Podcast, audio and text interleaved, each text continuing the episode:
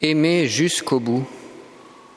Frères et sœurs, en ce soir où nous célébrons la scène du Seigneur, la liturgie nous transmet une nouvelle fois le sacrement de l'amour.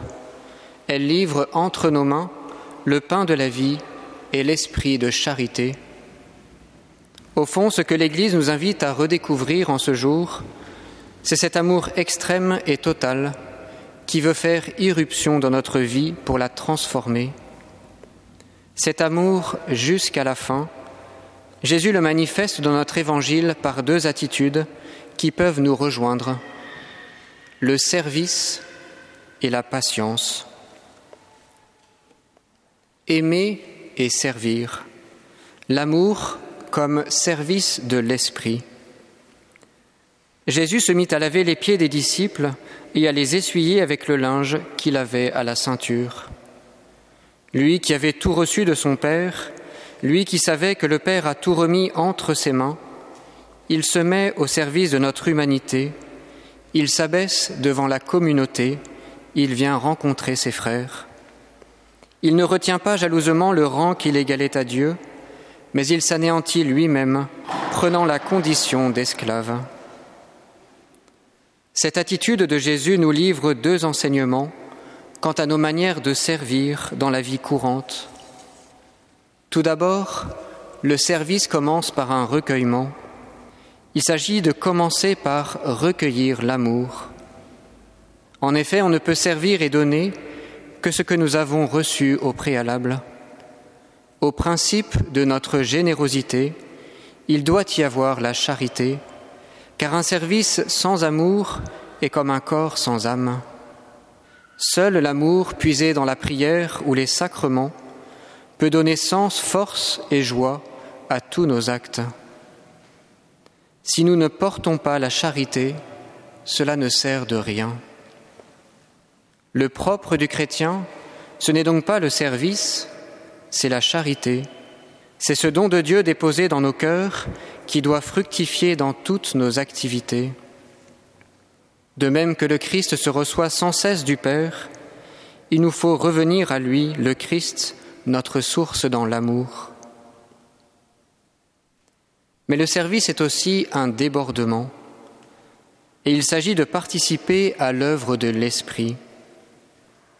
Le geste de Jésus n'est pas anodin, il est plein de courage, empreint d'une sereine gravité. Jésus ne dit rien, mais il nous communique en acte l'esprit de l'Évangile. Par là, Jésus nous fait comprendre que le service est un chemin d'abandon et de fructification.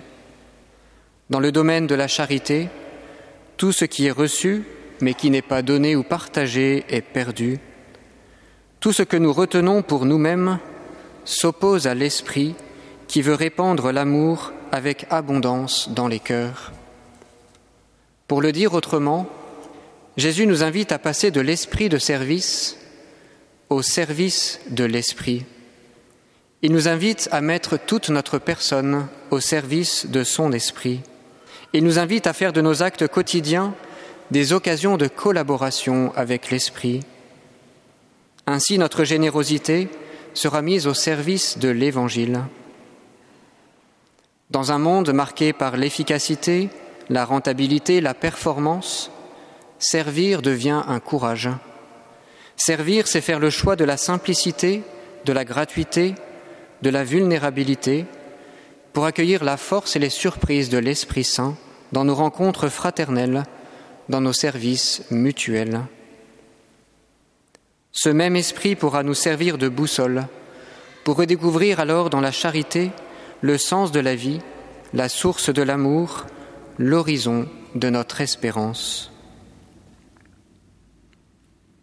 Après le service vient la patience, cette patience qui est signe d'espérance.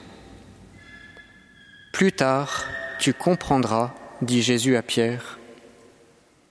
Dans cet amour en expansion depuis la fondation du monde, comme pour Pierre, Jésus doit faire face à nos lenteurs, à nos incompréhensions, à nos limites. Pour s'incarner réellement et largement, l'amour demande du temps. L'amour n'est pas de l'ordre d'un savoir, mais d'une connaissance qui passe par l'expérience. L'amour n'est pas immédiat, il se plaît à passer par des médiations successives, par des rencontres faites d'écoute, de paroles, de silence. Dans une société de plus en plus active et exigeante, le Christ nous propose le chemin de la patience pour accueillir en nous et en l'autre le mystère de sa présence. L'amour prend patience, il se laisse déplacer, il se laisse informer, il puise sa force dans cette patience de Jésus, dans son espérance qui ne déçoit pas. Aimer, c'est apprendre à patienter, c'est assumer cette transmission de la charité, quelles que soient les lenteurs ou les difficultés que nous rencontrons. C'est choisir cette logique d'amour qui ne désespère jamais de soi ni de l'autre, qui est capable d'aimer en se donnant le temps nécessaire pour une croissance commune dans l'amour. La patience est comme un lavement des pieds quotidien où j'apprends à aimer en vérité en repartant du Christ, la source de tout amour. Seigneur, en ce soir, viens aimer en nous jusqu'à la fin. Donne-nous d'être au service de ton esprit dans l'Église et dans ce monde.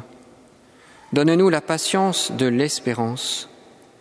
Fais-nous voir, Seigneur, ton amour, et nous serons sauvés.